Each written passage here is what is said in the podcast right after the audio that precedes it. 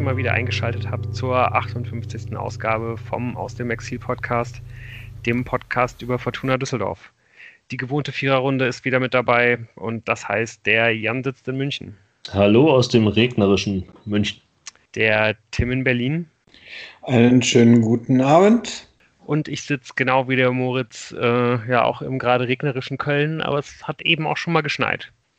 Guten Abend. Also ich hatte eigentlich den ganzen Tag Schneesturm. Ich bin froh, jetzt hier wieder im schönen regnerischen Köln zu sein. Du bist etwas weiter nördlich unterwegs. Ja, ja. Ja. Also, Rhein. keine 30 Kilometer rein aufwärts. Welche Ja. Rheinseite? Äh, linke Rheinseite. Ah ja. Aber äh, ich habe auch äh, beide bedient dieses Wochenende. Sehr löblich. Sehr löblich. Die Stimmung, sie kocht schon. Ah. Was leider Ähnlich- dazu geführt hat, dass das ich das Spiel nicht sehen konnte oder kaum. Aber naja, Wir haben dafür umso besser aufgepasst. dafür das erste Mal seit äh, September meine Großeltern wieder gesehen. Das ist schon mal schön. Ja, das kann man, glaube ich, äh, irgendwie dann doch verteidigen, ja, durchaus. Alles klar. Äh, ja, machen wir noch einen kleinen Werbeblock, bevor es losgeht. Ja, gerne. Ähm, ich würde mich wie häufig äh, gerne nochmal an unsere Hörerinnen und Hörer wenden. Erstmal vielen Dank, dass ihr immer noch dabei seid. Ähm, wir wollen auch weiterhin, weiterhin darauf hinweisen, dass ihr uns immer gerne schreiben könnt. Ähm, das geht per E-Mail. Die E-Mail-Adresse ist exil.fortuna-podcast.de.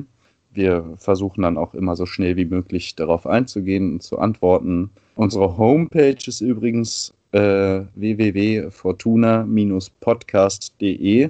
Wenn ihr keine Lust habt, im Podcatcher oder bei Spotify zu hören, könnt ihr auch da immer unsere Folgen drüber beziehen zum Download. Und unser Twitter-Handle ist @ausexil. Da sind wir auch drüber zu erreichen. Wir freuen uns auch wie immer über Bewertungen. Das hilft uns, ähm, das motiviert uns und ähm, genau. Schön, dass ihr dabei seid und viel Spaß bei der nächsten Folge. Ja, und wir freuen uns auf jeden Fall auch immer, wenn ihr uns weiterempfehlt. Auch wenn jetzt vielleicht gerade nicht äh, die, die Zeit ist, wo man die Leute so richtig irgendwie in diesen Zauber der Fortuna irgendwie mit reinziehen kann, wo es jetzt nicht mehr um wirklich viel geht und keine Zuschauer im Stadion sind und so weiter. Aber ähm, ja, vielleicht äh, könnt ihr ja doch den einen oder anderen, der der Fortuna schon verfallen ist, äh, noch, noch mal irgendwie darauf hinweisen. Ja, und dann würde ich jetzt auch noch mal gerne darauf hinweisen, ähm, dass die, die das noch nicht gemacht haben, sich gerne auch noch unsere Folge 57 anhören können, also die letzte Folge, die wir aufgenommen haben vor einer Woche, ähm, die halt so ein bisschen allgemeiner ist ähm, und vor allen Dingen auf die Saison 21, 22 und ja, so generell vielleicht auch ein bisschen auf den Transfersommer äh, vorausschaut, auf das, was, was jetzt zu tun ist, den Kader so ein bisschen durchanalysiert und ähm, ja, durchaus auch mit der Frage spielt, was ähm, ja die Fortuna denn für einen neuen Trainer brauchen könnte, für den Fall, dass Uwe Rösler nächste Saison nicht mehr Trainer ist, wovon man ja ziemlich wahrscheinlich wohl ausgehen muss. Und ja, an dieser Stelle würde ich dann vielleicht auch nochmal spoilern. Ähm, am Ende habe ich da, glaube ich, zwei oder drei Namen genannt, die ich sehr, sehr interessant finde. Da ist jetzt, glaube ich, mittlerweile, ähm, während ich mich dann nochmal ein bisschen mehr mit beschäftigt habe, noch einer dazugekommen. Falls ich es schaffe, äh, werde ich da jetzt am Ende der Sendung noch was zu sagen. Wenn nicht, dann auf jeden Fall nächste Woche. Ähm, müssen wir jetzt mal ein bisschen gucken, wie gut wir hier durchkommen. Aber ja, auf jeden Fall wäre da jetzt noch, glaube ich, jemand dabei, der im Augenblick vielleicht sogar der Front, äh, Frontrunner für mich wäre. Also auf jeden Fall, ja, jemand, den ich da ganz stark im Auge hätte. Äh, sehr interessanter Name. Und Dieser Ja, Suspense. Wir wissen es auch noch mehr nicht. vielleicht am Ende der Folge. Wenn nicht, dann halt nächste Woche die anderen drei wissen und noch nicht, wer es ist. Ich habe schon ein bisschen Angst. Es gibt ja diese Geschichte, dass Giovanni Elber mal Scout für die Bayern in Brasilien war und dann halt entlassen worden ist, weil er halt irgendwie keine guten Namen genannt hat. Und als Name, wegen wen hat er denn empfohlen, war halt ein damals schon gehypter und sogar mir bekannter Neymar. Ich habe jetzt ein bisschen Angst, dass du mit Jürgen Klopp um die Ecke kommst oder sowas. Also, von dem habe ich, den hab ich gesehen. Ich glaube, der, der ist was. Ja. Ja, wir, wir, wir bleiben ges- gespannt und schauen mal vielleicht jetzt mal auf, auf, auf das, was am Wochenende ähm, wichtig war. War es wichtig, das ist die Frage. Ja, genau. Frage. es ist passiert, aber äh, die Bewertung, wie wichtig es war, ähm, naja, vielleicht müssen wir sagen, dass es wichtig war, weil ähm, wir sind jetzt auch Teil dieses Medienzirkuses und wir müssen die Leute bei der Stange halten und sagen, boah, ey, sieben Punkte, da geht, da ist noch alles bei. Schalten Sie jetzt ein bei der besten zweiten Liga aller Zeiten. Ja, ich glaube, ähm, die Wichtigkeit kann man ja vielleicht irgendwie so ein bisschen anhand von zwei Personalien ähm, ablesen, die ähm, bei dem Spiel nicht mit dabei waren. Und das ist zum einen Alfredo Morales und zum anderen Kenan Karaman. Bei Alfredo Morales ist ja der Fall, dass der, der Verein ihm erstmal freigegeben hat, weil er sich in, im, im, Augenblick mit in aussichtsreichen Verhandlungen ähm, mit einem Verein in der Major League Soccer äh, beschäftigt. Ich glaube, das ist New oh Gott, welcher, äh, ein, Verein, ein Verein aus New York, ich habe jetzt aber vergessen, welcher es ist. Ähm, auf jeden Fall sieht es da wohl ganz danach aus, dass sich der, dass sich der Vertrag entgegen den Meldungen, äh, die die RP, glaube ich, im Januar ähm, herausgegeben hatte, dass sich der Verein nicht, äh, dass sich der, dass sich der Vertrag nicht um ein Jahr verlängert hat aufgrund äh, von Mindesteinsätzen, sondern dass der Vertrag weiterhin ausläuft und es geht jetzt, glaube ich, darum, dass Morales noch innerhalb der Saison wechselt. In ziemlich genau zwei Wochen, also in, ja, am 17. April, glaube ich, beginnt die Saison der Major League Soccer und wahrscheinlich wäre es irgendwie auch ganz gut, wenn er vorher nochmal ähm, ja auch schon mal zur Mannschaft stoßen könnte. Man kann also davon ausgehen, dass sich da jetzt in den nächsten Tagen was tun wird. Also es geht ja wohl wirklich auch nur noch um irgendwelche Details. Ähm, ja, man, ich glaube, wir können alle davon ausgehen, dass wir Alfredo Morales das letzte Mal im Trikot der Fortuna gesehen haben und man sieht vielleicht an der Personalie auch daran, dass die Fortuna eben diesen Wechsel nicht verbauen will und verbauen wird. Ähm, ja, dass man ähm, einen ja doch relativ wichtigen Kaderspieler meint, verschmerzen zu können für den Rest der Spiele. Äh, ja. Ich, äh, also wir haben ja auch in der letzten, in dieser Sonderfolge darüber geredet, wie voll der Kader ist und dass wir ja auch eigentlich der Meinung waren, man sollte eigentlich einen der defensiven Mittelfeldler austauschen und so vielleicht, ja, soll man das ähnlich, dass man da einen Kaderplatz schaffen möchte für jemanden Neuen. Und äh, zu dieser Vertragsverlängerung, die Nachricht war ja nur, dass wenn Alfredo Morales noch ein paar Spiele macht, ist er automatisch weiter. Er hat dann aber, da sind wir nicht so richtig drauf eingegangen, aber ja auch eigentlich häufig nur noch auf der Bank gesessen. Dann ist so ein bisschen die Frage, wie lange lief denn das schon? Und vielleicht hat man da ja sogar schon auch vorher die Signale gehabt und dann gesagt, gut, wir verbauen dir das nicht, dafür kriegen wir aber eine halbe Million für dich. Ja, also ich glaube, da kannst du eine Null äh, wegstreichen. ich glaube auch.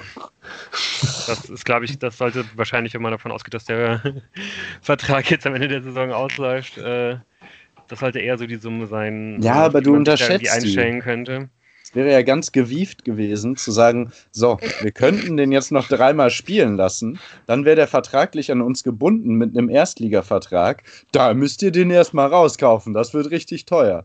Also machen wir euch das Angebot, wir lassen den jetzt auf der Bank schmoren, dafür kriegt ihr den für nur eine halbe Million. Ja, das basiert jetzt aber auf gar, das ist eine reine Spekulation, ne? Absolut, zu 100 Prozent. da ist gar keine Informationsgrundlage für da. Nee, ja. aber also die Informationsgrundlage ist, es gab die Nachricht, dass er noch mehr Spiele machen muss und dann verlängert wird.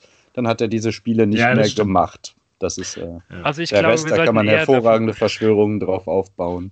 Also ich glaube, es ist eher so, dass man äh, wahrscheinlich unglaublich dankbar dafür sein sollte, ähm, dass man halt nicht ein weiteres Jahr halt diesen Vor-Corona-Vertrag halt für einen, für einen Spieler zahlt, der halt kein Stammspieler ist. Und ich glaube, allein deswegen ist es wahrscheinlich ein absoluter Glücksfall, dass das jetzt passiert, eben weil Morales halt kein klarer Stammspieler nächstes Jahr, glaube ich, in einer äh, Mannschaft, die oben mitspielt, ist. Und ähm, ja, er will halt unbedingt in den USA spielen, weil ja, weil er sich halt für die Nationalmannschaft empfehlen will, um da bei der w äh, WM dabei zu sein im nächsten Jahr. Und ich glaube, so hat das Ganze dann irgendwie auch nur Gewinner. Und ja, ich glaube einfach, dass man allein mit dem Gehalt, das man da einsparen wird, ähm, ja, einfach sehr, sehr gut fährt bei der Fortuna, weil man wird jemanden von der gleichen Klasse äh, in diesem Sommer, wo sich der Transfermarkt so unglaublich verändern wird, ja, für, für weniger Geld halt bekommen können. verabschieden werden wir in, dann in einer der nächsten Folgen, wenn es soweit ist. Aber noch eine kurze Anmerkung Ja. und ein, eine, ein, ein Anknüpfen an die letzte Folge, weil du hast eben gesagt, äh, defensiver Mittelfeldspieler, aber genau da hatten wir ja eingehakt. Es ist diese zentrale Mittelfeldposition, ähm, die da ein bisschen Überhang hatte. Und das Interessante ist, neben Adam Botzek war der Morales noch so der eine der wenigen, wo wir gesagt haben, der kann diese defensive Mittelfeldposition auch spielen. Jetzt müssen wir, glaube ich, sagen, dass es dringend noch jemand äh, geholt werden muss für diese DM-Position. Das war beim letzten Mal noch nicht ganz so dringlich. Aber es es war wünschenswert, aber Doch, ja, genau. Es Jetzt war einer der Spieler, auf die wir gekommen sind, oder? Genau, und Ja, jetzt, ist war- halt, und jetzt sind halt eben die Mittel frei, um da halt jemanden zu holen, Ja. der halt Botzek klar äh, halt diese, ne, klar in seine richtige Rolle halt irgendwie verweisen kann. Ne? Ja. Dass er irgendwie halt, dass er halt einspringt, wenn es sein muss, dass er immer mal wieder da ist und, und ein bisschen ordnet und ein bisschen grätscht und so, aber halt, äh, ja, dass er halt eben nicht der klare Stammspieler ist, äh, ja, der Auf halt der einfach Sechs, auf, ja. ja, genau, der halt einfach nicht mehr sein kann. gut. Ich glaube, zu Kenan Karaman müssen wir da viel zu sagen, außer dass alles nicht so überraschend ist, wenn man durch die Gegend fährt für sehr wichtige Spiele der Nationalmannschaft durch Europa. Und irgendwie, wie viele Spieler der türkischen Nationalmannschaft waren letztlich? 16 hatten Echt? sich infiziert. Ja, eine riesige, und die Italiener hatten jetzt auch eine sehr große Zahl äh, genannt. Und bei Kenan Karaman ähm, ist ja auch noch so der Fall, dass der ja auch noch lungenerkrankt war vor Ja. anderthalb Jahren. Äh, wir, wir drücken ihm da die Daumen, dass er gut durch die Erkrankung kommt und seine Familie. Ja. Aber ich weiß nicht, ich glaube, mehr müssen wir da jetzt auch nicht zu sagen. Das ist eine relativ eindeutige Sache, dass es alles relativ bescheiden ist. Das Einzige, was ich euch noch mal fragen wollte, ich habe da heute noch nicht so viel zu gelesen. Ähm, wann wird er denn wieder mit der Mannschaft trainieren dürfen? Also er ist dann unter der Woche zurückgekommen und von da an laufen dann zwei Wochen Quarantänezeit, Ja, oder? äh, die Rheinische Post sagt, dass er bis zum 15. April in Quarantäne ähm, sein muss, aufgrund Mhm. der ähm, Auflagen des Gesundheitsamtes. Und vermutlich ist dann der 16. April der Tag, wo er, wenn er halt fit ist und körperlich dazu in der Lage ist, ähm, wieder ins Training einsteigen kann. Das heißt, für Karlsruhe und dann für das Spiel gegen den VfL Osnabrück am 18. April wird er vermutlich ausfallen. ja. Besteht ja auch irgendwie keine Notwendigkeit, da, äh, weiß ich nicht, irgendjemanden dann da auch wieder super früh reinzuwerfen. Nein. Ähm, nee, von daher denke ich, man wird ihn einfach ganz normal, wenn die Quarantäne abgelaufen ist, dann testen und dann halt irgendwie langsam wieder reinführen. In seinen letzten Wochen bei der Fortuna. Genau. Ja, ähm, ganz langsam wieder reinführen. Ähm, das Spiel gegen Darmstadt jetzt hat er auf jeden Fall auch einen relativ äh, ja, gemächlichen Beginn. Ähm, aber bevor wir da damit anfangen, erstmal dann der Blick auf die, auf die Aufstellung. Auch da gab es ja, glaube ich, ja, relativ wenig Überraschungen. Ähm, mal wieder Ja. Kuba so ein bisschen als der, als, als der zentrale Spieler, an dem sich alles so ein bisschen aufgehangen hat. Also Rösler hat mal wieder das 4-2-3-1 gewählt, das jetzt ja gegen Bochum ja zumindest schematisch irgendwie ganz gut funktioniert hat. Eine große Überraschung gab es dann doch, nämlich dass äh, ja, Luca Kreins mal reinrotiert ist für Kevin Danso. Hm.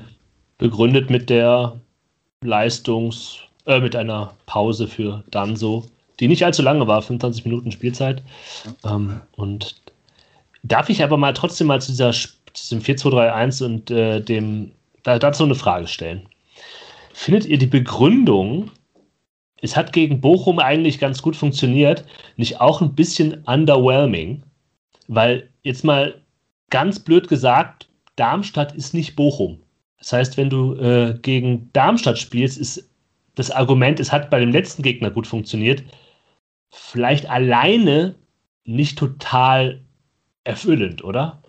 Ja, aber das ist doch schon mal ein, das ist doch schon mal viel, viel mehr, als man jetzt irgendwie eigentlich hätte erwarten können. Also mein Anspruch ist ja halt eigentlich seit zehn Spielen, dass man sich halt vielleicht mal von diesem 4, 4 von diesem flachen 4-4-2 irgendwie ein bisschen weiterentwickelt. Und alleine, dass da jetzt halt nicht wieder sofort äh, halt irgendwie drauf zurückverfallen wurde, habe ich erstmal erstmal als positiv angesehen, weil irgendwie, dass da jetzt nochmal was ganz anderes irgendwie passieren würde, da habe ich längst mit abgeschlossen. Hättest du anders angefangen, Jan? Nee, gar nicht mal, aber es ist mir bei dieser dann danach bei der Pressekonferenz schon halt aufgefallen. Ich kann den Gedanken ja auch so ein bisschen nachvollziehen, von wegen, es hat schon mal gut geklappt, aber es hat halt gegen einen anderen Gegner gut geklappt. Ne? Eine richtige, ausreichende und befriedigende Erklärung für so eine Ausrichtung ist es nicht. Ich kann es verstehen und ich bin ja auch jetzt nicht total dagegen, dass man dieses 4-4-2, das wir jetzt hinlänglich kennen, auch mal ein bisschen ausprobiert ähm, und halt vielleicht auch die Gelegenheit dadurch nutzt, nutzt äh, Piotrowski Spielzeit zu geben auf einer ihm noch ungewohnten Position, aber zumindest spielt er halt. Aber wenn wir dann auf den weiteren Spielverlauf kommen und halt sich überlegt, wer, wie muss man dann aufstellen, dann hat man quasi eben, weil man auf den Außenpositionen so dünn aufgestellt ist, keine andere Möglichkeit fast, als, als Kovnatski auf Außen zu ziehen. Und auch da kann man in der Pressekonferenz sagen, ja, Kovnatski hat da auch schon mal befriedigend aufgespielt.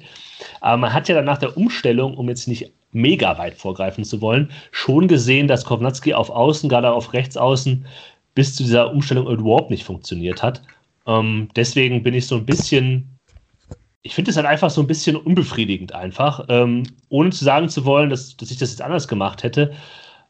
Aber vielleicht erwarte ich da jetzt auch irgendwie zu viel. Ich glaube, das ist schon okay als Erklärung, aber so ein bisschen ist, es hat halt, es hat mal gut funktioniert, es hat gegen einen anderen Gegner, der anders spielt, der besser ist, ist für mich irgendwie keine total geile Erklärung, aber ist auch egal. Ich will mich da jetzt auch nicht irgendwie ewig drauf aufhängen. Ist vielleicht auch alles nicht überraschend, dass halt ähm, da nichts mehr passiert, was einem jetzt die Schuhe auszieht. So. Mhm. Ja, also für mich war äh, äh, der Tag schon gelaufen, als der Sky Reporter dann geliefert hat und gesagt hat, die einen wollen unbedingt noch mal in den Aufstiegskampf eingreifen, aber naja, das ist ja auch Ambition des Vereins nach wie vor und ja, daran habe ich äh, äh, nach, während des Spiels immer wieder denken müssen an den Satz und äh, insgesamt ähm, nein, mit so einer Leistung nein. Da brauchen wir heute bitte ähm, äh, außer in diesem Zitat dieses Wort nicht mehr verwenden. ja, ich glaube auch, ähm, dass das halt eher einfach so das Narrativ von, vom Sky Reporter halt war, das er gewählt hat, um halt diesem, diesem Spiel halt noch irgendeine Bedeutung irgendwie zu geben, ja. weil es ja eigentlich für beide Vereine um absolut nichts mehr geht. Und das hat er dann halt so ein bisschen forciert, ne? Mhm. Ja, man merkt vielleicht auch, dass das Spiel an sich auch auf uns hier abstrahlt, weil so richtig mit Enthusiasmus gehen wir in das Segment nicht rein. Äh, kann man ja Nein, kritisch sagen, also, aber es, ja. Wir haben ja für die ersten 20 Minuten auch nicht so wirklich viel zu besprechen. Also Fortuna kam nicht richtig in das Spiel rein, war immer zu weit weg. Das Interessanteste war noch, dass man Uwe Rösler dann tatsächlich gehört hat, äh, dass er gefordert hat, mehr Körperlichkeit zu zeigen. Und ansonsten äh, können wir auch von mir aus schon fast beim, beim 1 zu 0 einsteigen. Aber meine Frage, die ich das, das Spiel jetzt nicht gesehen habe, äh, wäre denn, wäre dann jetzt an euch, warum hat denn das dann nicht so gut geklappt wie gegen Bochum? Weil Darmstadt einfach sich jetzt mehr aufs Verteidigen konzentriert als Bochum und deswegen die Taktik so nicht funktioniert? Oder warum hat es nicht so funktioniert? Wenn er sagt, wir wollten das so machen, weil das hat ja, ja schon mal funktioniert, wo ist dann das Problem gewesen? Ja, also Darmstadt hat auf jeden Fall nicht so viele Räume angeboten wie, ja wie Bochum und hat tatsächlich auch den Ball nicht so dumm verdattelt zum Teil. Ähm, das hat dann ja auch ähm, Rösler gesagt, indem halt die, die Pressing-Situationen, die halt mit Piotrowski ausgelöst werden sollten, überhaupt nicht gezogen haben, weil Darmstadt immer einen relativ entspannten Weg gefunden hat. Die haben ähm, ihre Außenspieler, ihre Außenverteidiger so ein bisschen vorgezogen. Also sie haben dann nicht im, beim Spielaufbau nicht mit einem äh, flachen 4-4-4er-Kette aufgebaut, gut, ähm, sondern halt schon noch ein bisschen vorgezogen. Und das hat irgendwie der Fortuna und dem, dem Pressingspiel so ein bisschen die Luft rausgenommen. Gleichzeitig muss man aber auch da sagen, wenn man das macht, also mit relativ hochstehenden Außenverteidigern spielt, wie Darmstadt, gibt es ja theoretisch Möglichkeiten, nämlich auf den Außen. Und da hat es halt überhaupt nicht geklappt. Also man muss dann in den Ballgewinnsituationen kommen, die die Fortuna nicht kreiert hat, weil man eben nicht stark genug draufgegangen ist. Es war alles so ein bisschen passiv. Ähm, und man hat die Ball Ballgewinne halt nicht gehabt, um dann in Umschaltsituationen zu kommen.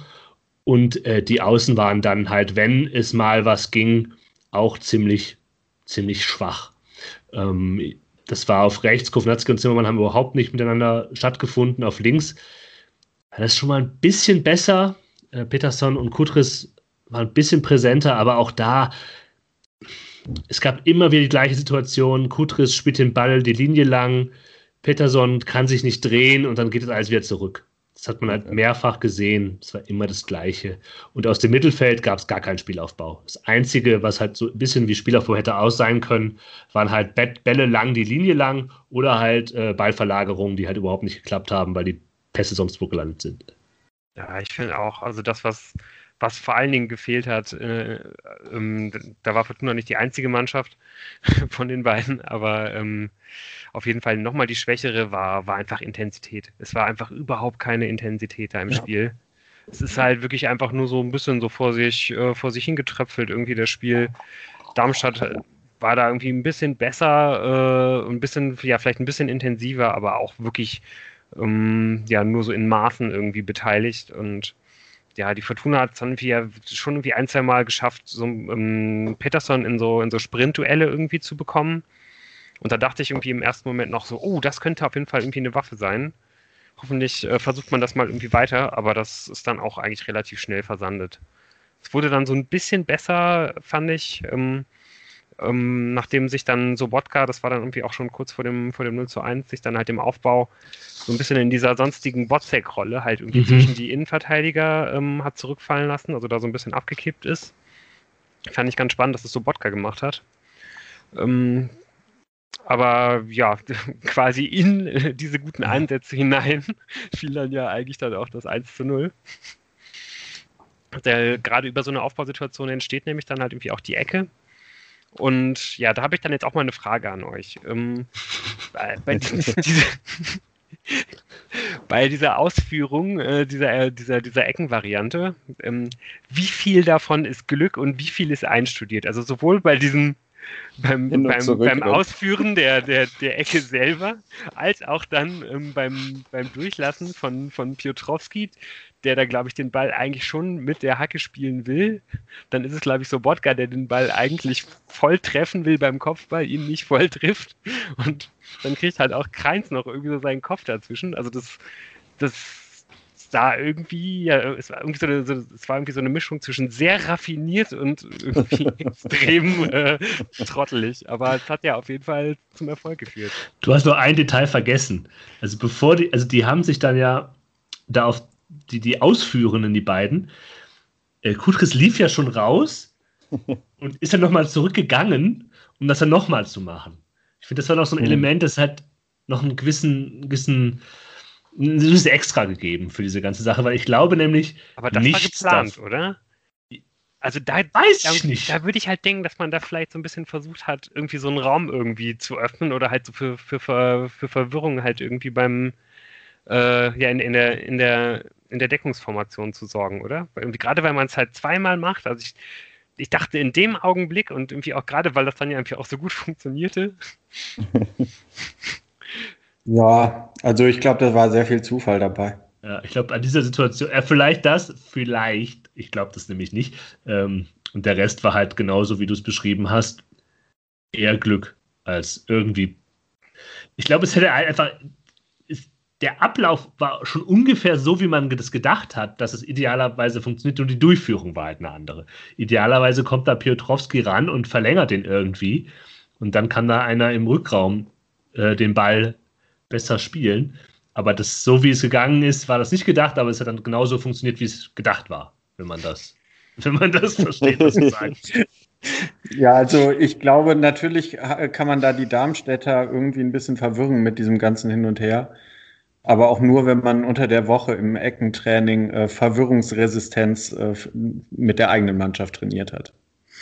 Ansonsten verwirrt man sich selbst da ein bisschen. Also es war kompletter Zufall, dieses Tor. Ja. Und gleichzeitig war es halt auch klar, dass halt wenn ein Tor fällt, muss es ein Standard sein. Irgendwas anderes hätte ich mir da jetzt nicht denken können, weil die Fortuna bis dahin, es gab einmal eine Situation direkt am Anfang mit Pettersson, aber ansonsten war das halt völlig harmlos ähm, sowohl durch die Mitte, da war gar nichts, als auch über die Außen. Wie Lou das schon sagt, ich hätte auch gedacht, uh, auf den Außen, der Sky-Kommentator hat es auch dann genannt, da könnte vielleicht was gehen. eben aufgrund der Anlage da wie Darmstadt gespielt hat, aber es war nichts. Trotz sehen. allem, ähm, das war so nicht geplant, aber äh, Kreins äh, ähm, ab und zu mal köpfen zu lassen, das hat man ja über das Spiel hinweg gesehen, ist schon auch eine Waffe so. Ähm, der hat auch die meisten äh, äh Torabschlüsse von Fortuna in diesem Spiel gehabt. Und äh, insgesamt ähm, hat er mir nicht nur hinten, sondern auch äh, mit seinen Offensivkopfbällen gefallen. Und da nehme ich, klammer ich den jetzt sogar eher aus, weil es so zufällig war. Ja, auf jeden Fall kommt danach dann irgendwie so eine Phase, so eigentlich fast bis zum 1 zu 1, wo ich auch deutlich gemerkt habe, dass ich mir da so ein bisschen versucht habe, auch einzureden, dass, äh, dass, dass das jetzt wieder so ein Spiel ähm, ja, aus dieser ähm, Dezember-Januar-Periode, Dezember, Anfang Januar-Periode wird. Also auch weil, weil weiterhin irgendwie ähm, ja auch so keine, keine wirkliche Intensität irgendwie ins Spiel kam, mm, ja, irgendwie gar nicht so richtig viel passiert ist. Man irgendwie auch nicht das Gefühl hatte, dass die Darmstädter jetzt das, das 0 zu 1 irgendwie besonders aufgestachelt hätte oder ähm, dass die Fortuna da jetzt irgendwie stark auf das, auf das 2 zu 0 gehen würde. Man, also ich habe mich da so ein bisschen an diese, an diese vergangene Periode irgendwie erinnert und dachte so, oh, vielleicht schafft die Fortuna es jetzt wieder irgendwie so ein Spiel so zu, zu, zu Tode irgendwie zu kontrollieren und dann am Ende irgendwie nochmal eins zu machen. Aber also kontro ähm, kontrolliert fand ich es nicht. Überhaupt nicht. Also da waren doch noch, ähm, man hatte den Dursun ganz gut unter Kontrolle, was glaube ich ähm, Darmstadt einfach schon mal ähm, relativ ähm, schwächt. Aber also da war ein Ballverlust auch von Kreins, äh, wo dann tatsächlich der Hinterdose und spielende Melem abzieht. Ähm, also da waren schon auch Unkonzentriertenheiten dabei. Also ich würde das sagen, das war nicht nah an zu Tode kontrolliert. Nee, also ich meine, solche Unsicherheiten gab es ja in dieser Periode auch, aber trotzdem, dass man halt, man hatte, glaube ich, in, in diesen ganzen Phasen halt immer das Gefühl, so die Fortuna könnte theoretisch irgendwie noch einen Zahn zulegen, wenn sie will, aber sie hat halt immer 1-0 geführt und irgendwie hat das immer gereicht, um am Ende diese Spiele zu gewinnen. Es war halt irgendwie immer eng und man war nie besser als der Gegner, aber man hat das irgendwie immer geschafft.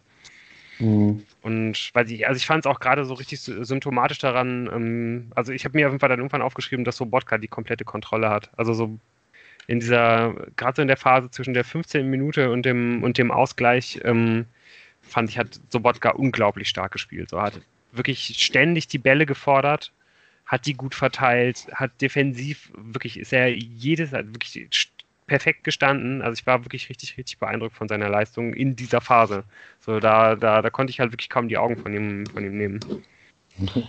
Es, es passt halt dazu. es passt halt aber irgendwie zu, ähm, zu den Leistungen der letzten Wochen, weil in diesen ganzen ähm, Spielen war Marcel Sobotka immer ein auffälliger Faktor. Ähm, ja immerhin ein Lichtblick. Kann man ja, ja was natürlich beobachten. Traurig war in dieser Phase ist dann, dass ähm, Andrea Hoffmann äh, verletzt raus musste, der ja anscheinend sich schon beim Aufwärmen verletzt hatte. So wurde es später kommuniziert in der ähm, Pressekonferenz. Ähm, Wisst ihr, ob da heute noch irgendwie was Neues zu der Verletzung gesa äh, gesagt wurde oder man irgendwo was lesen konnte? Weil hoffen wir mal, dass das nicht zu lange dauert. Bis, ähm, also ich meine, klar, man kann es auf die, man, man, wünscht jedem Spieler, ähm, dass er schnell wieder kommt und man könnte jetzt auch argumentieren, dass man es auf der Position bei dem Kader noch verschmerzen kann. Aber habt ihr irgendwas noch gehört? Nee, also ich habe nichts mehr gehört. Nee. Das heißt aber auch nichts. Ähm, ich fand es interessant. Ich hätte halt tatsächlich gedacht, dass Rösler ähm, dann klarer bringt und nicht dann so. Mhm. Mhm. Ähm, es ist natürlich schon, danach hat man gesehen, warum er es gemacht hat. Es geht halt darum, die Spiele zu gewinnen und man hat danach gesehen, dass halt Kevin Danso einfach ein wirklich famoser Zweitliga-Verteidiger ist, wo man sagen kann, dass Clara das hoffentlich wird oder halt das Potenzial dazu hat, aber es vielleicht eben noch nicht so ist. Ähm, trotzdem nach der, nach der letzten, nach dem, was wir letzte Woche besprochen hatten, dass man vielleicht mal irgendwie Lücken sucht, wo man den noch gebundenen jüngeren Spielern halt Einsatzzeiten sucht, ohne jetzt die äh, arrivierten und verdienten Spieler dieser Saison vor den Kopf zu stößen, stoßen und da irgendwelche unnötigen Probleme hervorzurufen, hätte ich das jetzt schon gedacht. Vor allem, weil es auf die rechte Seite war. Also Mhm. Danso mhm. hat ja immer eigentlich links gespielt, hätte man auch argumentieren können. Ja, und da hätte ich jetzt mal eine leicht ketzerische Frage an euch. Ähm, haben vielleicht jetzt für die verbleibenden Spiele Uwe Rösler und die Fortuna gar nicht mehr dieselbe Agenda?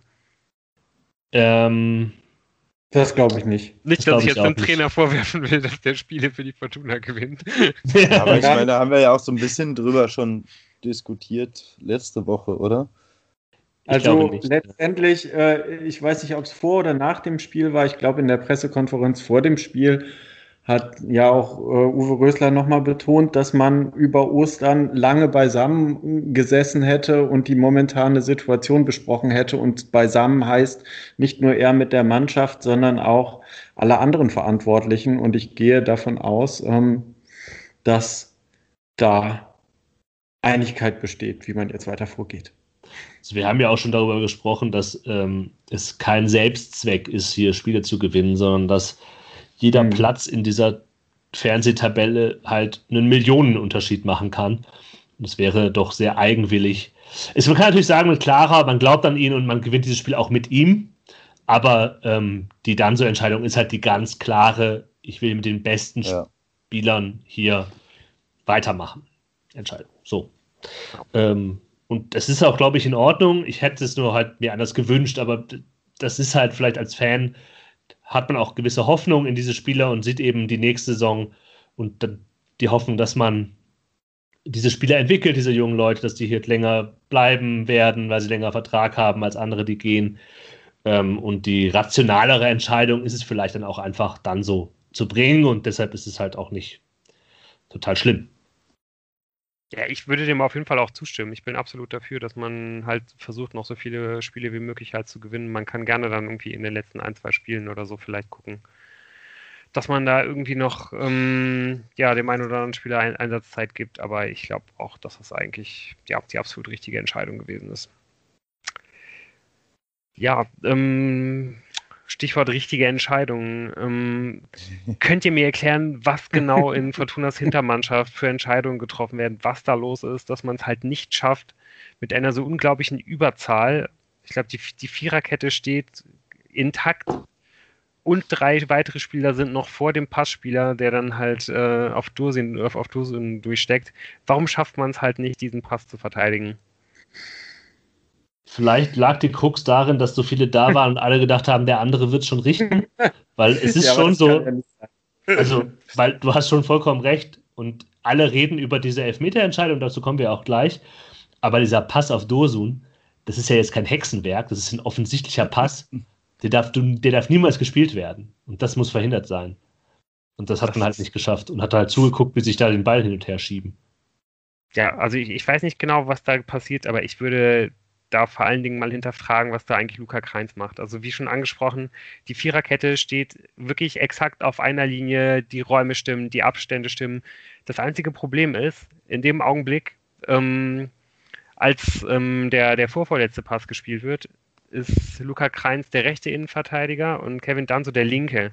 Und dann rückt, also man kann da wirklich das Bild anhalten, es passt alles perfekt, jeder hat seinen Raum und dann rückt halt genau als der vorvorletzte Pass gespielt wird, rückt halt äh, Kreins quasi vor, wieder wieder auf seine, auf seine linke Linksverteidigerposition, die aber auch dann so nicht verlassen kann, weil da halt eben noch jemand steht. Und dann sind wirklich während der vorvorletzte Pass gespielt wird und dann während der letzte Pass auf Dursum gespielt wird, stehen da halt wirklich dann drei Fortunen quasi und decken den gleichen Raum ab.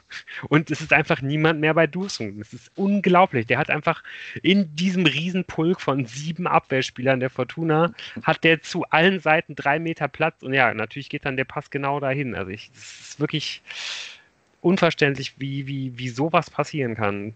Und ja, ich glaube, ähm, beim, beim 1 zu 1 dann, bei der Elfmeterentscheidung meine ich, ähm, da haben wir, glaube ich, auch alle vielleicht so ein bisschen eine verschiedene Meinung, ob das jetzt wirklich einer gewesen ist oder nicht. Also auf jeden Fall ging ja bei uns im Chat äh, die, die Meinung, ging da die Meinungen auseinander. Auf jeden Fall, glaube ich, kann man aber sicher sagen, dass Dusun das auch einfach relativ geschickt macht. Ja. Naja, also ich finde, ich, ich bin da, ich kann, kann mir vorstellen, warum man den gibt und ich kann mir auch Gründe überlegen, warum man den nicht zurückgenommen hat. Ähm, weil Dursun macht halt das, was er machen muss. Er gibt dem Ball noch so ein. Er, er hat ja überhaupt kein Interesse daran, den Ball irgendwie aufs Tor zu bringen, sondern sein Hauptinteresse liegt daran, den Ball weg von Kastenmeier zu legen, dass Kastenmeier nicht den Ball spielen kann. Ähm, und das macht er, das macht er clever. Mit rechts äh, spielt er den Ball weg, dann lässt er sich natürlich schon ein bisschen in Kastenmeier reinfallen und Kastenmeier ähm, nimmt ihn dann, dann berührt er ihn und dann ist es halt eine Elfmeterentscheidung. Oder kann eine Elfmeterentscheidung sein und ich glaube, es ist auch eine richtige Entscheidung. Was ich mir denke, kann, was hat Kastenmeier andere Optionen in dem Moment? Also, man, es wird dann ja auch gesagt, ja, Kastenmeier verhält sich hier ungeschickt, aber auch da bin ich mir halt nicht so sicher, weil ich habe auch, in, auch, auch wenn es in der Wiederholung sieht, sieht man halt, dass Kastenmeier schon diese Möglichkeit hat, an diesen Ball zu kommen und quasi dann Ball zu spielen. Aber Dursun ist dann genau im letzten Moment halt da, um den und spitzelt den Ball dann halt quasi Kastenmeier weg und verunmöglicht dann quasi diese Ballspielsituation. Ähm, also ich finde, er hätte auch eine passivere äh, Haltung von, äh, von Kastenmeier da auch, auch merkwürdig gefunden. Ja, es ist halt, es ist halt geschickt gemacht von, von, von Dursun. Er kriegt genau das, was er haben will. Und äh, man kann auf jeden Fall auch sagen, dass der Pass so gar nicht kommen darf. Ansonsten wird es halt brandgefährlich und brandgefährlich heißt halt auch brandgefährlich, dass ein Elfmeter daraus resultieren kann, was dann leider passiert. Und ähm, wie gesagt, ein paar Minuten vorher hat Kreins ja schon mal den Ball direkt vor dem Strafraum vertändelt. Bombensicher war der nicht. Das stimmt schon. Habe ich eben noch anders gesehen, aber wenn ich nochmal drüber nachdenke, da waren schon ein paar Wackler drin. Dass das aber, äh, was Lou eben angesprochen hat vor dem Tor, jetzt so eine Konfusion da in der Hintermannschaft war, ja, stellt sich die Frage, wie oft diese Innenverteidigung schon so zusammengespielt hat und ja, Dursun ist halt einfach schon ein schlauer Spieler. Ja, richtig schade, äh, dass dann Kastenmeier letztendlich dann auch nicht an den Elfmeter kommt. Also der war wirklich, äh, der war halt gut geschossen, aber der war wirklich richtig nah dran. Mhm. Der hätte, hätte, man ihm, glaube ich, auch echt mal wieder gegönnt, gerade nachdem er da ja auch so ein bisschen unglücklich aussah in der Situation davor. Aber gut, dann stand es halt irgendwie 1-1 und ja, letztendlich äh, ging die Partie dann, glaube ich, auch ziemlich leistungsgerecht mit dem Ergebnis äh, auch in die Pause. Und ja, man hatte irgendwie das Gefühl auch, dass da, glaube ich, keine der Mannschaften besonders unzufrieden mit war. Und eigentlich ging es dann ja auch genau so aus der Pause wieder raus, hatte ich das Gefühl. Also da, da wurden jetzt keine großartigen neuen Ansätze gewählt, da war nicht mehr Intensität dran. Bei mir war dann kurz ein bisschen mehr Intensität dabei. Ähm, weil dann ja doch irgendwie einmal bei der Fortuna was Gutes geklappt hat. Da, ähm, glaube ich, in der 48. Minute wird da im Gegenpressing in ziemlich aussichtsreicher Position, so ähm, im, im letzten Spieldrittel der Ball gewonnen. Kuba hat dann da wirklich äh, in richtig guter Position den Ball und verdaddelt den unfassbarerweise, wirklich ohne dass da auch nur in irgendeiner Art und Weise Gegen Gegnerdruck irgendwie dabei gewesen wäre ähm, ja, so eine Situation, die dann natürlich am Ende in keinem, in, in, in, in keinen Spielhighlights irgendwie auftaucht, aber trotzdem eigentlich eine riesen Gelegenheit. Ja, und ich würde da halt aber ein anderes Wort wählen, denn unfassbar fand ich das nicht. Das war irgendwie logisch. Ja. Weil Piotrowski halt ein Passspiel hat, das zu solchen Situationen führt. Klar läuft der halt viel und das ist auch gut, dass er sich da reinhängt äh, und so weiter und so fort. Aber der ist halt, ich habe letztes Mal schon gesagt, einfach limitiert und gerade bei den, bei der, beim Passspiel sieht man das immer wieder. Der spielt Pässe in den Rücken, ähm, hat ein schlechtes Timing, was das angeht. Und hier auch. Du hast vollkommen recht. Er macht es erst gut. Er dreht sich sogar nochmal äh, in den Spieler rein und dann ist halt rechts die komplette Seite frei. Und dann spielt er halt den Innen- oder Außenverteidiger von Darmstadt, ich weiß jetzt nicht mehr genau, ähm, den Ball direkt in den Fuß. Und nicht sein Mitspieler entspannt in den, äh, in den Laufweg. Also es passte halt leider, oder es passt leider zu dem, was man von ihm bisher so ein bisschen gesehen hat. Wie war denn so generell? Einer der ja. Punkte, wo ich mir halt irgendwie denke, ja, es wird jetzt immer gesagt, so ja, bei Piotrowski, da muss man irgendwie noch warten, wie der sich entwickelt und so. Ähm, ich kann das nicht sehen, weil gerade Passspiel, ich meine, der, der, der, der ist 23 Aber selbst wenn er 19 wäre, Passspiel, ein Passspiel wird da nicht mehr irgendwie viel besser, vor allen Dingen halt kein unbedrängtes Passspiel. Ne? Also vielleicht kann man dann irgendwie noch in gewissen Situationen irgendwie besser werden, aber halt einfach eine generelle Technik im Passspiel zu haben, das wird nicht mehr besser so. Und das also ich glaube, es gibt ja, einen bei mir Punkt, für extreme Fragezeichen, ähm, ob der wirklich die Zukunft halt auf dieser Position sein kann. Ja, es, ich sehe das ein bisschen so, aber es gibt ein Ding, also das Passspiel ist halt auch von einer gewissen Selbstsicherheit geprägt. Wenn du die Technik auch nicht hast, aber wenn du, wenn du daran glaubst, dass der Pass, dass du das kannst, dann hilft dir das schon mal. Und gerade diese Kleinigkeiten, ähm, ich glaube, Selbstbewusstsein, dass man sich gut fühlt, das hat Auswirkungen gerade auf solche Dinge. Und da wissen wir halt nicht, wie es bei ihm gerade aussieht. Ja, ähm, wie er sich fühlt, äh, ob er das Selbstbewusstsein hat, ähm, das Standing vielleicht auch, um, um da Kopf, den Kopf frei zu haben. Das, kann, das, das würde ich noch mit hineingeben als eine Möglichkeit, wo er sich dann halt entwickeln kann. Prinzipiell kann man sagen, ja, ähm, es gibt auch einfach technische Unzulänglichkeiten, die man bei ihm auch anderswo etwas feststellen kann. Da würde ich die Sorgen teilen, aber komplett ist es noch nicht so, weil er muss halt vielleicht auch einfach ein bisschen ein gutes, gute Erfahrungen sammeln. Da muss mal was klappen und vielleicht hilft das ihm dann schon ein bisschen. Was genau ja. war denn die ihm zugeschriebene Rolle? Rösler hat das ja in der PK gesagt, dass er dann auslösen sollte, um das Pressing auszulösen und so. Ähm, aber war der dann im Prinzip da also eine Anspielstation äh, als Zehner oder so und sollte dann auf die Außen spielen? War das so ein Plan oder konnte man das nicht erkennen, weil es zu wenig Offensivfußball gab? Also das konnte man ja, nicht erkennen. Das ist aber eine sehr gute Frage, die du stellst, weil also im Anlaufen soll er vorne, vorne tatsächlich beim Pressing äh, mitmachen. Äh, er hat dann auch Situationen, wo er ganz hinten mit ausputzt. Also er läuft halt einfach unglaublich viel. Mhm. Wahrscheinlich in dem Wissen, dass es auch schon vorher vereinbart ist, ähm, in der so und so vielen Minute nehme ich dich dann runter und äh, rennen, als wenn es kein Morgen gibt. Ähm, insgesamt fand ich, hat man den auf sehr vielen, an sehr vielen Stellen auf dem Platz gesehen. Also er war sehr viel unterwegs. Aber ähm, das Passspiel ist ja in den letzten Wochen auch öfters mal so gewesen, dass ähm, wie ihr es gerade gesagt habt. Und da gebe ich dem Lou recht, da habe ich auch meine Bedenken, dass das einfach die 1A-Lösung für die nächste Saison ist. Ja. Ja, und was du beschreibst, ist ja auch Teil des Problems. Man kann natürlich sagen, oh, der läuft viel. Ja, aber dann ist, dann fehlt er auch in Räumen, wo er eigentlich sein muss, qua Position. Also man hat, mhm. das, was, mhm. was Moritz jetzt anfragt, hat man nicht gesehen, weil aus dem Mittelfeld einfach keine Pässe auf ihn kamen. Also ja. wenn halt Offensivpässe, dann immer die Linie lang, dafür braucht man ihn nicht.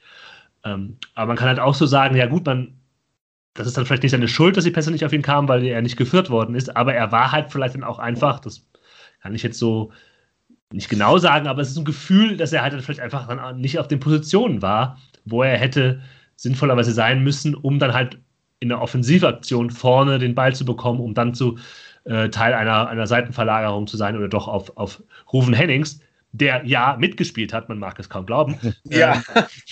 äh, äh, da den irgendwie einzugehen. Ja, ähm, aber ja, das, ist, das mag halt, dieser überambitioniert, es kann halt sein, dass es ein Auftrag ist, dass er halt viel laufen soll und halt überall sein muss, aber es kann halt auch eine Übermotivation sein und Teil eines größeren Offensivproblems. Mhm. mhm. Ja, ich kann mir also aber schon vorstellen, dass der, äh, ja, dass der Plan halt auch wirklich gar nicht äh, geschlossen ist, halt irgendwie, dass man halt Piotrowski in so einer Zehner, Achter Position überhaupt irgendwie anspielen will, ne? dass er sich dann halt quasi dreht äh, und dann irgendwie halt den, den, den, den Pass halt in die Tiefe spielt, eben genau, weil Größler ja, glaube ich, auch weiß oder erkannt hat, dass das eben einfach nicht seine Stärke ist. So, der wird halt keinen Steckpass mehr spielen. So und, und dafür glaube ich, ja, ich glaube, es geht wirklich in, in, seiner Rolle vor allen Dingen darum, dass, dass, ähm, dass er halt diese, diese Pressing-Situation irgendwie aus, äh, auslöst. Und da fand ich eigentlich auch sehr, sehr spannend zu sehen, dass eigentlich immer, wenn er das halt sehr, sehr weit vorne gemacht hat, also wenn Fortuna wirklich mal vorne gepresst hat, dass das eigentlich auch oft funktioniert hat. So, also Darmstadt, die waren nicht so, so, unglaublich stark, sich da rauszuspielen. So, wenn Fortuna wirklich mal im Block dann rausgepresst hat und da war vor allen Dingen Piotrowski immer der, der dann eigentlich auch in diese Situation halt gekommen ist, da hat man die Bälle gewinnen können. Aber meistens hat man das eben nicht gemacht, sondern man hat schon eher äh, auf, ein, auf ein tiefes Mittelfeldpressing gesetzt. Auch eins, das halt irgendwie ähm, ja gar nicht so besonders aggressiv war, sondern halt irgendwie eher begleitet hat. So man hat einfach dann die Spieler, die Darmstädter so 40 Meter vor dem eigenen Tor halt irgendwie aufgenommen und dann so ein bisschen in Richtung der Außenlinien halt irgendwie begleitet, aber auch nicht viel mehr. Und das, das fand ich auch wirklich ein bisschen schade, muss ich sagen. Gerade weil das halt eben in den paar Ausnahmen immer so gut funktioniert hat. Ja, es, ja, ich, das müsste man nochmal, ich glaube, das hatte ich einen anderen Eindruck, aber ich will dir jetzt auch nicht ähm, komplett widersprechen. Hm. Müsste man nochmal, noch, müsste man nochmal reingucken. Weil ich hätte, ich erinnere mich nicht da also an solche viele, aber es gab halt, wie du sagst, auch nicht die vielen Situationen, weil die halt relativ weit hinten gestanden haben. Ähm, ja, das war zwei oder dreimal oder so. Ja. ja. ja, das hat man dann ja auch nur noch bis zur 55. Minute sich angeguckt. Dann gab es den Doppelwechsel, Botzek und Piotrowski raus, Klaus und Pripp rein. Und von da an hat man dann im glorreichen, ruhmreichen 4-4-2 ähm, wirklich gesehen, dass sich was verändert und die Fortuna auf einmal mehr Anspielmöglichkeiten hat, etwas besser ähm, im Spiel war, was nicht heißt, dass die Fortuna auf einmal sehr gut war, aber es war besser als vorher. Auch wenn man in der 60. Minute gedachte, ähm, was die 60. Ja. Äh, dass man beim FC Barcelona spielt und hinten sich herauskombinieren kann, wie das vielleicht nur Pep Guardiola-Mannschaften können, ähm, kann man nicht. Das kann man sagen. es gibt dann einen eklatanten Fehlpass von Zimmermann, einen sehr, einen gefährlichen Abschluss, den Kastenmeier wirklich sehr gut hält. Und dann macht Zimmermann im, im Nachgang seinen Fehler gut, indem er nochmal schön weggrätscht. Ähm, und aus diesem Fehler entsteht dann eine Offensivsituation, ja, ich glaube, nicht direkt zum Tor führt, aber man ist auf jeden Fall ein bisschen hinten raus und eher in der Darmstädter Hälfte. Und dann kommt es zum 2 zu 1. Aber möchten wir noch was darüber was sagen? Aber der, Kon der Konter vorher, das ist noch eine andere Chance gewesen. Ja. ja. ja auch irgendwie einer der vielen Konter, wo irgendwie dann letztendlich über, ja, oft dann irgendwie so Bodka oder vorher halt auch Piotrowski einfach nicht den, nicht den perfekten Pass irgendwie gespielt haben. Ich glaube, da bei dem, bei dem Konter ist es dann so Bodka. Nee, nee, nee. Kovnatski hat den Ball und Hennings findet Hennings nicht. Oh Mann, das habe ich nicht. Das wieder alle die gleiche Frisur, Leute. ja, genau. Das ist, das ist echt ein Problem. Ja. Das ist echt ein Problem, ja. Aber äh, zumindest hat man dann plötzlich ähm, äh, gesehen, wo man Hennings finden könnte auf dem Spielfeld. Das war nämlich ja, ähm, wie eben Jan schon mal angedeutet hat, vorher nicht der Fall. Ähm, am Ende der ersten Halbzeit hätte ich gerne eine Statistik gehabt. Ich habe jetzt leider nur die Statistik gefunden über beide Hälften von den Ballkontakten von Ruven Hennings. Und durch diese Umstellung nach der 55. Minute wurde er plötzlich wieder mehr gesucht und auch fast gefunden. Wobei das Tor dann halt halt ähm, Kovnatski macht mit einem Distanzschuss, ähm, wo im Prinzip Darmstadt umschalten möchte, aber äh, Kutris gut dazwischen geht und man Darmstadt so ein bisschen in der, in dem, im Rausrücken quasi erwischt. Und ja, auch Kovnatski natürlich viel Platz gelassen wird. Ne? Ja, auf jeden Fall. Aber man muss jetzt sagen, diese Umstellung führt halt dazu, dass Kowalski dann nicht mehr auf Außen verhungert ist, wie er das ja. in den äh, Minuten äh, bis zur 55. Minute, sondern dass da halt auch über die Außen mehr passiert ist. Also mit Klaus, das hat mhm. man schon gemerkt. Kowalski hat dann halt, wie gesagt, äh, viel Zeit, macht es aber auch sehr gut. Und ich finde, Leonardo Kutris, man, wir, wir haben ihn jetzt immer gelobt und man muss ihn wieder loben. Also es hat auf seiner Seite mit Pettersson vielleicht ein bisschen besser geklappt bis äh, zur 55 Minute als auf der rechten Seite, aber überragt war das, was da passiert ist, auch nicht und dafür war er trotzdem wieder sehr aktiv, hat drei Torschussvorlagen kreiert. Das muss man erstmal schaffen bei fast keinen Torschüssen, die die Fortuna hingekriegt hat. Ähm, und hat auch hier die Vorlage auf Kovnatski gegeben mit einem guten Einsatz. Er hat sofort gemerkt, dass Darmstadt da irgendwie nicht gut aufgestellt war ähm, der, Spiel, der Spieler ein bisschen unsauberen Pass gespielt hat und der Empfänger auch schlecht stand. Ähm, da hat er mit seiner Dynamik und seiner Geschwindigkeit einiges rausgeholt. Ähm, ja, man kann ihn, wie gesagt, jeden, jedem Spieltag loben, weil er äh, mittlerweile einer der absoluten Leistungsträger ist. Ja, volle Zustimmung auf jeden Fall auch von meiner Stelle. Und ja, man sieht der, in der Szene auf jeden Fall auch, was bei der Fortuna eigentlich möglich wäre, wenn man es halt häufiger schaffen würde, mal Spieler wie David Kowniatski hier jetzt mal exemplarisch in diese Abschlusssituation zu bringen. Ne? Also das ist, passiert ja einfach viel, viel zu wenig. Man hat so starke Stürmer mit einem Hennings, mit Kowniatski, mit Karaman.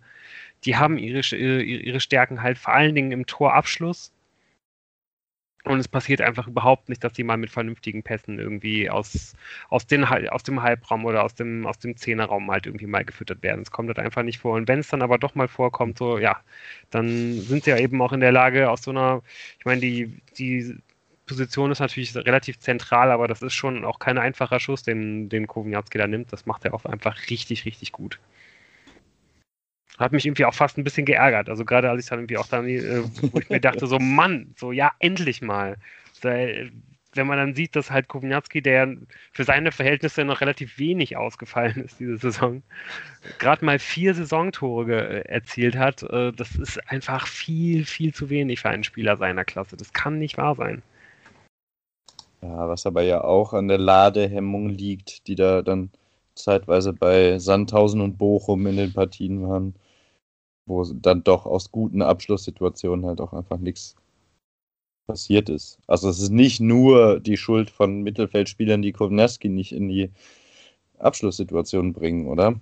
Ja, also so aber schon insgesamt, also jetzt nicht nur an den Mittelfeldspielern, sondern einfach daran, dass einfach die Mannschaft generell gar keine, gar keine offensive Strategie halt hat, wie man halt irgendwie nach vorne kommen will und wie man halt außer ein bisschen Flanken schlagen auf drei Spieler, die alle keine äh, Spieler sind, die jetzt als besondere Stärke haben, irgendwie Flanken zu verwerten.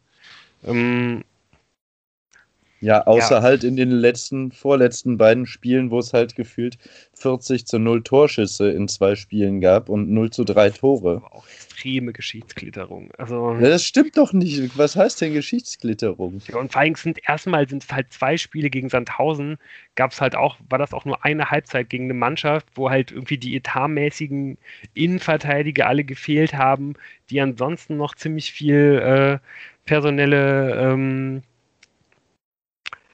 ähm, ja, Probleme. Probleme irgendwie hatten in dem Spiel so und auch gegen Bochum. Also das ist jetzt ja auch nicht so, als hätte man die irgendwie komplett an die Wand gespielt, sondern man hat halt irgendwie drei oder viermal halt irgendwie ganz gute Chancen da irgendwie, ja, schon sich irgendwie auch erspielen können. Das war jetzt irgendwie einmal gut, so, aber das sind halt eben auch nicht mehr als anderthalb Spiele. So, das, das kann man doch jetzt irgendwie nicht so überbewerten.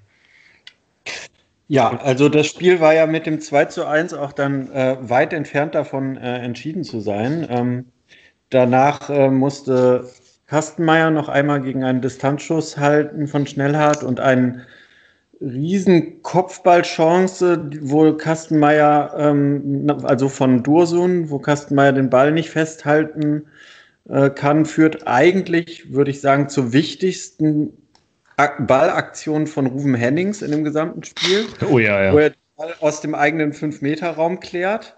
Ähm, und ansonsten äh, wäre das auch kein Sieg geworden. Und ähm, auch in der Nachspielzeit brennt es dann nochmal im Kasten im äh, ähm, Strafraum und Kastenmeier kriegt den Ball erst im zweiten Nachfassen. Also insgesamt hat man das alles andere als locker dann nach Hause geschaukelt. Kastenmeier würde ich halt auch sagen, wenn er nicht immer sattelfest saß, hat auch an dem Sonntag vielleicht das Spiel noch über die Runden gebracht. Und ähm, gerade dieses Verhalten nach dem 2 zu 1, ähm, wo man halt sagt, okay, jetzt ist Darmstadt hier das zweite Mal hinten. Ähm, und man bringt das keineswegs irgendwie auch nur ansatzweise souverän über die Zeit, zeigt mir halt einfach, dass sich jeder Blick auf eine Tabelle nach diesem Spiel ähm, verbietet. Und da ist jetzt die Frage, was macht man noch mit der, mit der Restsaison? Ja, weitermachen. Immer weiter, immer weiter. Man kann ja, ich habe auf jeden Fall auch deutlich gemerkt, dass ich irgendwie, glaube ich, dieses Spiel so entspannt verfolgt habe, so ganz egal bei welchem Stand und was da jetzt so passiert ist. Ähm, ja, wie, wie vielleicht noch nie irgendwie in der Saison. Also ich hatte, glaube ich, echt so bestimmt die ganze Zeit gefühlt so einen 40er Ruhepuls. Ähm, habe da irgendwie so ganz entspannt irgendwie an meinem Tee genippt und äh, ja, habe das dann alles mal so auf mich wirken lassen. Habe dann irgendwie ganz zufrieden zugeschaut, dass die Fortuna das dann mit 2 zu 1 gewonnen hat. Aber ich habe danach dann jetzt auch nicht nochmal extra die Tabelle aufgerufen oder sowas. Ich tatsächlich schon. Aber nur, um sie dann sofort wieder zuzumachen. Aber gut. Ähm, mit dem Darmstadt unverdienten Darmstadt-Sieg in der Hinrunde begann ja auch ähm, die Siegesserie der Fortuna und es folgte ein verdienter Sieg gegen Karlsruhe. Ich glaube, es war das erste Spiel der Fortuna in der aktuellen Saison, wo man dachte, hui, die Fortuna kann ja tatsächlich mal die bessere Mannschaft in einer Partie sein. Wir werden nun auf die nächste Woche schauen. Samstag ist das Spiel, 13 Uhr, ne? Mhm. War das nicht da auch äh, in Karlsruhe dann das erste Spiel, was man mehr als einem Torabstand gewonnen hat in der Saison? Hat, nee, man, ja gar nicht. hat man ja nicht. Hat ja dann einen Elfmeter so, bekommen gegen stimmt. sich. Kastenmeier saß ja noch auf der Tribüne. Aber es war, glaube ich, der erste Sieg, bei dem man zwei Tore geschossen hat. Ah, ja, ich glaube, das, ah, das, war Darmstadt. Äh, ja, also statistisch sind wir hier auch irgendwie nicht mehr ganz so sattelfest. Man merkt, dass die Saison so langsam ausfadet hier bei uns. aber nichtsdestotrotz möchten wir auf jeden Fall äh, der Fortuna dann an dieser Stelle auch mal auch nochmal zurufen, dass im nächsten Spiel auf jeden Fall höchste Konzentration gefragt ist. Es ist nämlich vielleicht, und äh, das ist jetzt hier so ein bisschen meine äh, etwas scherzhafte These, das wichtigste Spiel der restlichen Saison, quasi das Sechs-Punkte-Spiel des kleinen Mannes. Es geht nämlich gegen den, äh, gegen den KSC, die auf Platz 6 liegen und damit nur einen Punkt hinter der Fortuna. Ja, ja, das ist nämlich auch nicht, das ist tatsächlich das Punktespiel des kleinen Mannes, weil ich habe die ja auf Platz 5 getippt, die Fortuna. Das heißt, diese Punkte müß, muss die Fortuna verteidigen. Du meinst jetzt hier in, in, in, Im, im, Tippspiel. Äh, im, ah, alles klar. Darum ja, von daher, äh, wenn, wenn das der Fortuna noch nicht gereicht hat an Motivation, dann möge sie sich doch zumindest beim Blick auf äh, Jans Kicktipp-Position nochmal ganz besonders am Riemen reißen. Und ja, da gibt es schon auch die, ähm, ja, den, den einen oder anderen Grund, der auch so ein bisschen dafür spricht. Denn ja, die Karlsruher selber sind nämlich gerade so ein bisschen dabei, ein kleines bisschen zu schwächeln. Also sie haben ja wirklich jetzt auch lange Zeit der Saison ähm, wirklich am oberen Limit ihrer Möglichkeiten gespielt. Und ja, wirkten immer so ein bisschen so, als ob sie vielleicht noch in den, in den Aufstiegskampf sogar hätten eingreifen können. Aber da haben sie jetzt auch so ein bisschen den Kontakt verloren. Nur ein Sieg aus den letzten sechs Spielen. Ähm, ja, haben sie jetzt, wie gesagt, auf äh, Platz 6 mittlerweile gebracht. Ein Punkt hinter, äh, hinter der Fortuna. Und dafür ist vor allen Dingen ausschlaggebend die unglaubliche Auswärtsstärke. Da ist man die zweitbeste Mannschaft der Liga. Einfach schon sehr, sehr häufig auswärts gewonnen. Achtmal insgesamt. Da muss die Fortuna also auf jeden Fall auf der Hut sein. Und ja, was die Karlsruher halt meistens machen, ist, dass sie mehr oder weniger versuchen, den Gegner zu spiegeln, den so ein bisschen auf ihr Niveau runterzuziehen und dann über ihre Standardstärke und ja, wie so ungefähr alle Mannschaften durch starkes Umschalten zuzuschlagen. Natürlich haben sie auch vorne ihren äh, großen, wuchtigen Zielspieler drin. Aber ja, dann ist irgendwie auch so ein bisschen ähm, die Frage, wie man, wie man die Sache halt angehen will. Wir müssen ja wahrscheinlich so ein bisschen davon ausgehen, hier ein bisschen an Moritz These anschließend, ähm, dass Rösler ja quasi als einzige Möglichkeit, um taktisch nochmal umzustellen, nur die, äh, die Möglichkeit hat, nochmal auf 4-4-2 umzustellen während des Spiels. Die Frage ist, ob äh, Christian Eichner vom KSC das halt auch antizipiert oder nicht. Ich glaube, ähm, ja, das, was, was ihm dabei äh, relativ zu Pass kommt, ist, dass er quasi ohne groß umzustellen auch innerhalb des Spiels umstellen kann. Und zwar ähm, ja, wird er vermutlich, zu, je nachdem wie die Fortuna agiert, zwischen 4-4-3 und 4-2-3-1 hin und her wechseln. Vom, äh, vom 4-3-3 heißt es, dass dann halt jeweils ähm, einer der beiden Achter auf die 10 rückt und dann einer auf die 6 ganz vorne drin der, der Zielspieler, das ist äh, Philipp Hofmann, der beste Torschütze auch, der hat schon zehn Tore gemacht. der Wandspieler. Ähm, ich kann mir gut vorstellen, dass Danso halt wieder spielen wird bei der Fortuna, um sich dem mal anzunehmen. Hinten drin, ähm, der große Rückhalt ist Marius Gersbeck, spielt auch ähm, ja, eine ziemlich gute Saison, hat im letzten Spiel einen Elfer gehalten, auch wenn die, wenn die Karlsruher das zu Hause gegen Osnabrück dann doch noch verloren haben. Die beiden Innenverteidiger ähm, sind genau wie auch die beiden Außenverteidiger ähm, ein, ja, auf jeden Fall auch ja, Teil Grund dafür, dass ähm, die Karlsruher halt diese gute Saison spielen, das ist bei den Innenverteidigern zum einen unser alter Bekannter Robin Bormuth und neben ihm die Entdeckung der Saison Christopher Kobalt, der halt ähm, während Bormuth eher so für den rustikalen Teil verantwortlich ist, derjenige ist, der für den Aufbau ähm, sorgt und ein sehr, sehr starker Antizipationsverteidiger ist. Rechts ähm, Marco Tide, auch der spielt eine überraschend starke Saison. Und äh, ja, auf links ist es eigentlich Philipp Heise. Der fällt allerdings wegen, ja, weil er sich mit Corona angesteckt hat, aus und wird vermutlich von Kevin Wimmer ersetzt werden. Ich weiß nicht, ob dem noch dem, dem einen oder anderen was sagt. Gelernter Innenverteidiger. Ähm, ist ein großes Talent. Ja? ja, der ist damals von, vom ersten FC Köln zu Tottenham gewechselt und dann später nochmal von Tottenham für 20 Millionen Euro zu Stoke City. Jetzt allerdings nur noch Ersatzspieler beim KSC und ja, eigentlich gelernter Innenverteidiger, wird jetzt aber wahrscheinlich auf der Linksverteidigerposition aushelfen müssen. Das ist auf jeden Fall ein Schwachpunkt, den man, den man attackieren könnte, da ich mir gut vorstellen kann, dass Rösler wieder im selben 4-2-3-1 anfängt und dann zwischendurch wieder umstellt, würde das heißen, ähm, ja, dass erst David Kowniatski wahrscheinlich diese, diese Position attackieren könnte und dann später nochmal ein frischer Felix Klaus von der Bank. Vielleicht wird aber auch Klaus direkt von der Bank starten. So oder so könnte es aber auf jeden Fall sein, dass, dass die Fortuna da so ein kleines Mismatch bekommt. Mm, dann auf der 6 der Kapitän Jerome Gondorf, unglaublich solider Spieler, wird unterstützt dann auf den beiden Achterpositionen von Marvin Warnicek und Kyongrok Choi. Und ähm, ja, wie gesagt, wenn wenn die Karlsruhe sich dann entscheiden sollten, die Fortuna in einem 4 2 3 1 zu spiegeln, würde Warnizek neben Gundorf auf die Doppel-6 rücken, dann rückt Choi auf die 10. Die beiden Außenspieler, das sind jetzt die letzten beiden, die ich noch nicht genannt habe, sind einmal Simon Lorenz auf, äh, auf der äh, linken offensiven Position und Benjamin Goller auf der rechten offensiven Position. Ja, auch gute Leute, aber eigentlich würde ich jetzt sagen, ähm, ja, so im Liga-Vergleich keine Spieler, die jetzt Kutris und Zimmermann besonders Kopfschmerzen bereiten müssen. Ja, was denkt ihr? Wird die äh, Fortuna jetzt wieder im, in dem gleichen System starten oder geht man direkt auf das altbewährte 4-4-2, weil man weiß, was man hat? Also wenn man mich interessiert, äh, mich interessiert erst was anderes. Weißt du zufällig, ob dieser Christoph Kobalt äh, dann äh, bei der U23 von Österreich spielt äh, und da äh, Clara den Rang abgelaufen hat? Oder wie ist das? Uh, das kann ich dir nicht sagen. Okay. Ähm, also, wenn man 4-2-3-1 spielt, fände ich es ja mal ganz interessant, dass man Kownatski vorne rein stellt und Klaus dann auf rechts kommen lässt.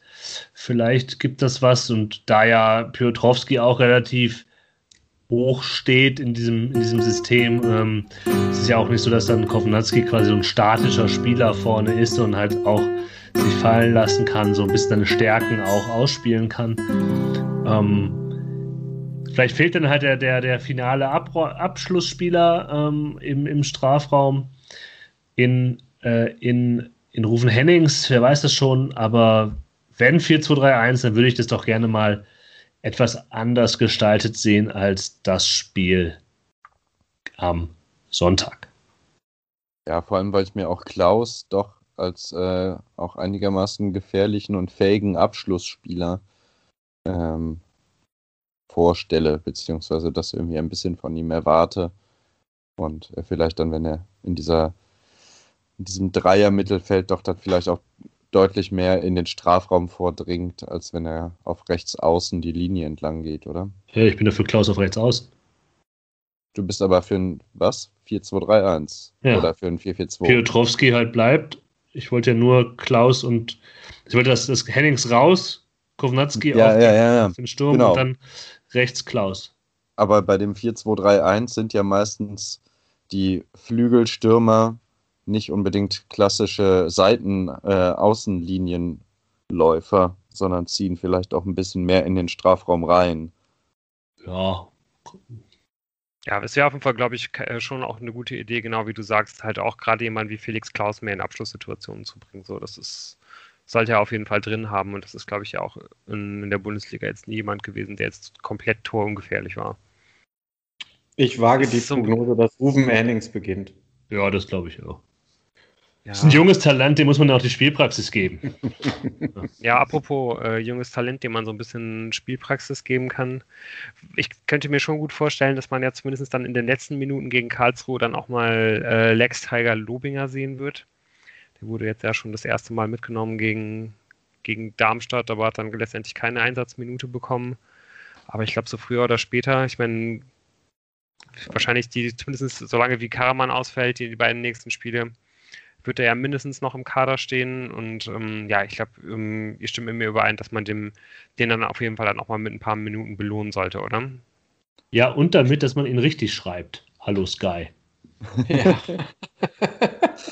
Sie haben ihn ja. seinen Namen nämlich äh, in, der, in, der, Aufstellung falsch geschrieben.